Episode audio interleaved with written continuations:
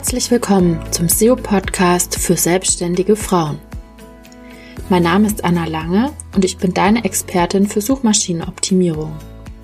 In diesem Podcast gebe ich dir Tipps, was du mit deiner Webseite machen musst, damit Google deine Website genau deinen Wunschkunden an oberster Stelle anzeigt und dass diese Kunden auch bei dir kaufen. Herzlich willkommen zu einer neuen Folge im SEO-Podcast für selbstständige Frauen. Die letzten beiden Folgen haben ja schon das Thema Google Analytics sehr im Detail behandelt. Ich habe euch erstmal vorgestellt, warum brauchen wir überhaupt Google Analytics für SEO und in der letzten Folge hatten wir auch den Juristen Johannes Rauchfuß zu Gast, der uns ja auch zum Thema Datenschutz einiges erzählt hat.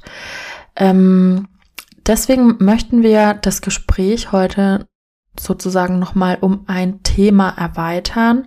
Und zwar geht es heute in dieser Folge um die Alternativen von Google Analytics.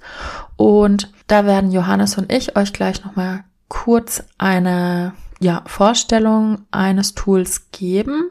Und dann möchte ich euch im Anschluss noch einen Ausblick geben, denn Google hat auch eine wichtige Ankündigung gemacht, wie es 2022, 2023 auch weitergehen wird mit dem Thema Tracking, denn ja, der mit Beginn der DSGVO so ein bisschen die Welle angerollt, ähm, ja, wird es ja auch immer wichtiger, die persönlichen Daten zu schützen und dann auch nicht immer unbedingt an die Drittanbieter, an die Werbenden zu verkaufen. Jetzt starten wir erstmal mit Teil 1, den Alternativen zu Google Analytics. Ja, also auch mit rechtlich sicher, das ist so eine Kiste, da gibt's, ähm, also ohne jetzt zu sehr ins Juristische dort in die Tiefe zu gehen, da gibt's eine gewisse Grauzone noch und ähm, was noch unklar ist. Aber um es vielleicht ein bisschen sicherer zu machen, ähm, gibt es auf jeden Fall die, oder wäre es eine gute Alternative, wenn man die Daten natürlich selber hostet. Ne? Also wenn sie nicht mhm. abfließen, wie es bei Google Analytics der Fall ist, ist auch bei anderen Tracking-Tools ist das möglich. Ne?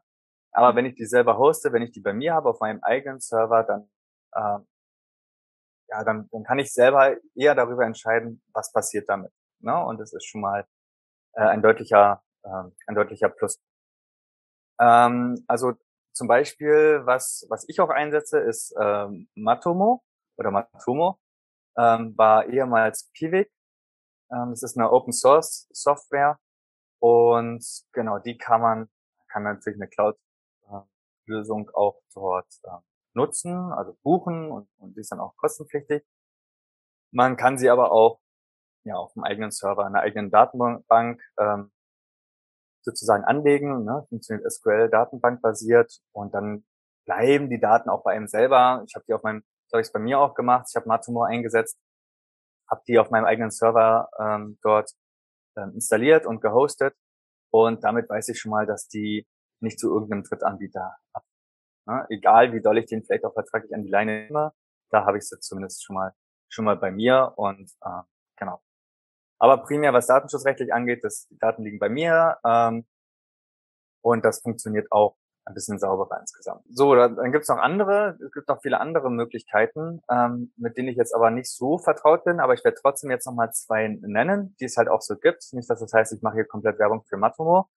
Ähm, es gibt noch Open Web Analytics als, eine, als ein Beispiel. Das ist ebenfalls Open Source basiert.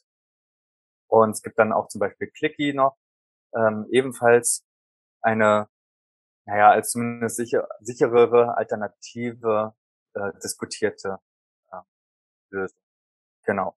Ähm, Nochmal Disclaimer dazu, die habe ich nicht ähm, im Detail geprüft, aber ähm, genau, da gibt es auf jeden Fall Alternativen. Und wenn man halt so die Punkte, die ich auch zu Google Analytics gesagt hatte, im Hinterkopf behält und damit dann sich nach ähm, anderen Lösungen umschaut, dann findet man da bestimmt auch was, was Passendes. Und ich glaube, wenn man, also man ist auch gut beraten, wenn man den Grundsatz der Datensparsamkeit auch beachtet und man nur die wirklich erhebt, die man auch für seine Analyse braucht. Und ähm, das schaffen auch viele andere Tools, die deutlich datensparsamer sind, wo kein Abfluss der Daten an andere Drittanbieter sind.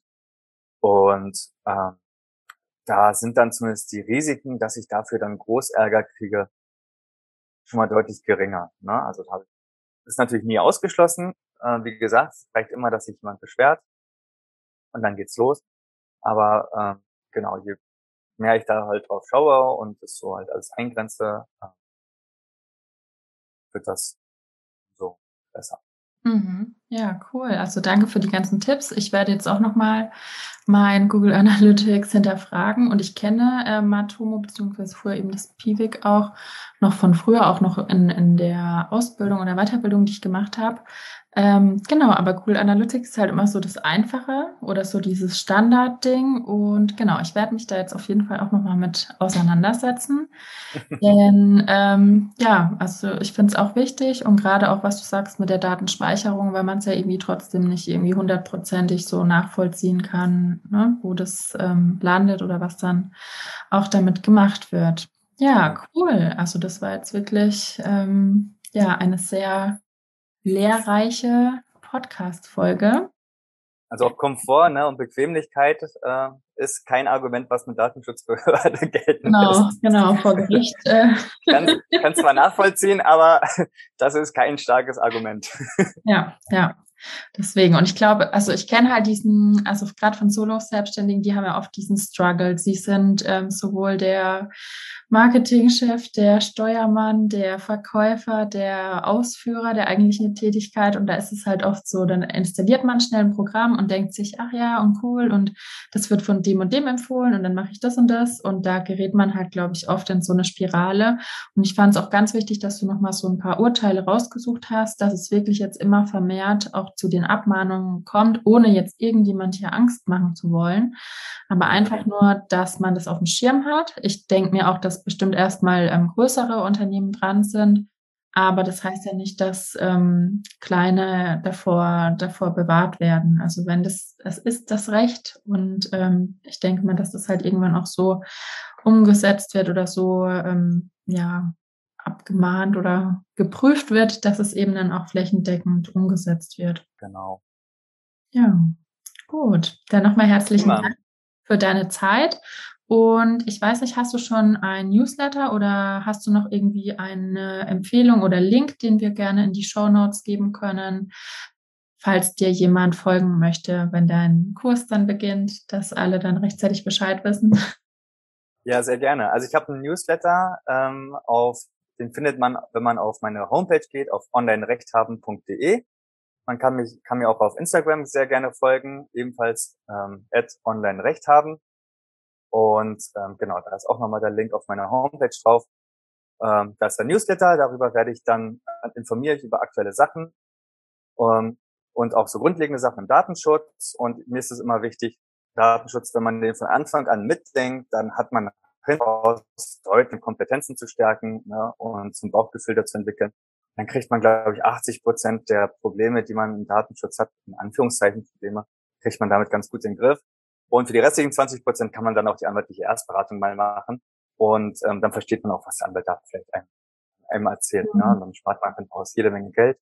Das stimmt. Genau das ist so ein bisschen so mein, mein Ansatz, ne, mehr Kompetenzen, eigene Kompetenzen und das zu verstehen und auch zu verstehen, wie setze ich das dann um, wie kann ich das von Anfang an mitdenken.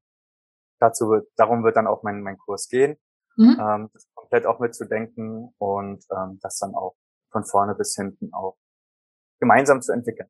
Genau. Ja, super. Sehr cool. Da freue ich mich schon drauf. Und ich finde, du machst es auch ganz toll, also ganz auch einfach verständlich erklärt. Und genau, deswegen habe ich dich auch eingeladen. Ja, super. Und, das ist auch genau das Ziel. genau. In einfachen Worten die komplexen Sachen auf den Punkt zu bringen. Ja. Genau, das ist ja genauso wie bei, bei SEO. Das ist ja, finde ich, auch immer nicht ganz so komplex, wie es dargestellt wird. Und ich glaube, im Recht ist es ähnlich. Es ist halt durch den Änderungsprozess einfach nochmal ähm, vielleicht ein bisschen extremer. Okay, gut. Ja, das war jetzt eine spannende Folge.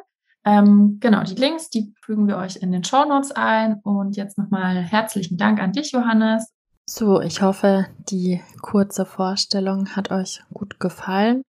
Und ihr könnt gerne mal testen, ob Matomo für euch eine Alternative ist.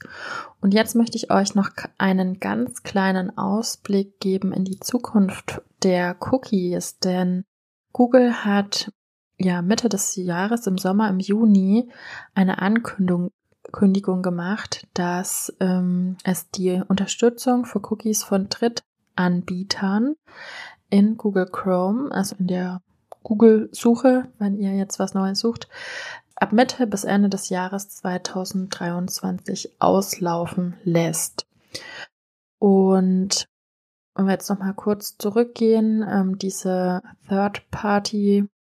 Third-Party-Cookies sind ja sozusagen die Cookies, die dann bei, wie der Name schon sagt, bei dritten Parteien gespeichert werden. Also diese Information ist hauptsächlich für die Werbung interessant oder relevant. Ähm, Google Analytics wird dadurch weiter bestehen. Ich möchte euch trotzdem nur mal darauf hinweisen, weil ich ähm, mir gut vorstellen kann, dass es gerade im Bereich der Solo-Selbstständigen diese Meldung jetzt noch gar keine Relevanz hat, weil es eben erst für 2023 angekündigt ist. Und hier gibt es dann verschiedene Modelle, wie das Tracking sozusagen weiter fortgeführt werden kann, ohne euch da irgendwie Panik zu machen. Einfach, dass ihr schon mal gehört habt, ähm, dass Google sozusagen die Unterstützung für Cookies von Drittanbietern auslaufen lässt, was jetzt für den Datenschutz natürlich etwas Grandioses ist und dann insbesondere für Werbetreibende, die ja, ich sag mal, Nutzerflows oder die, die Kundenreise, die digitale über mehrere Plattformen verfolgen, für die ist es natürlich jetzt blöd. Und dafür gibt es andere Möglichkeiten, unter anderem das serverseitige Tracking. Aber ich glaube, an dem Punkt schweifen wir dann auch zu sehr von unserem Thema SEO ab. Und ich bin jetzt mal gespannt, was ihr, ja, welches Tracking, welches Analysesystem ihr nutzt und freue mich dann auch wieder auf eure Meinung dazu. In den Kommentaren seid ihr Team Analytics oder habt ihr einen anderen Tracking-Anbieter? Lasst mir doch da gerne mal einen Kommentar da. Und auch an dieser Stelle nochmal die Empfehlung, wenn ihr nochmal einsteigen wollt, wenn ihr nochmal wissen wollt, was Google Analytics überhaupt ist und was es auch für die Suchmaschinenoptimierung kann, dann meldet euch gerne für mein Google Analytics Freebie an. Und jetzt wünsche ich euch einen, ja, guten Start. Guckt doch mal in eure Kennzahlen. Schaut euch doch mal an, wie eure Seite gerade performt. Und ich gebe euch schon mal einen kleinen Ausblick auf die nächste Folge. Da werde ich mit der Markenstrategin Theresa Esani darüber sprechen, wie starke Marken und auch eine starke Positionierung auch unseren Erfolg bei der Suchmaschinenoptimierung beeinflusst. Also seid gespannt. Am 21.10. geht die nächste Folge an den Start und bis dahin erfolgreiches Suchmaschinen optimieren. Bis bald. Ciao.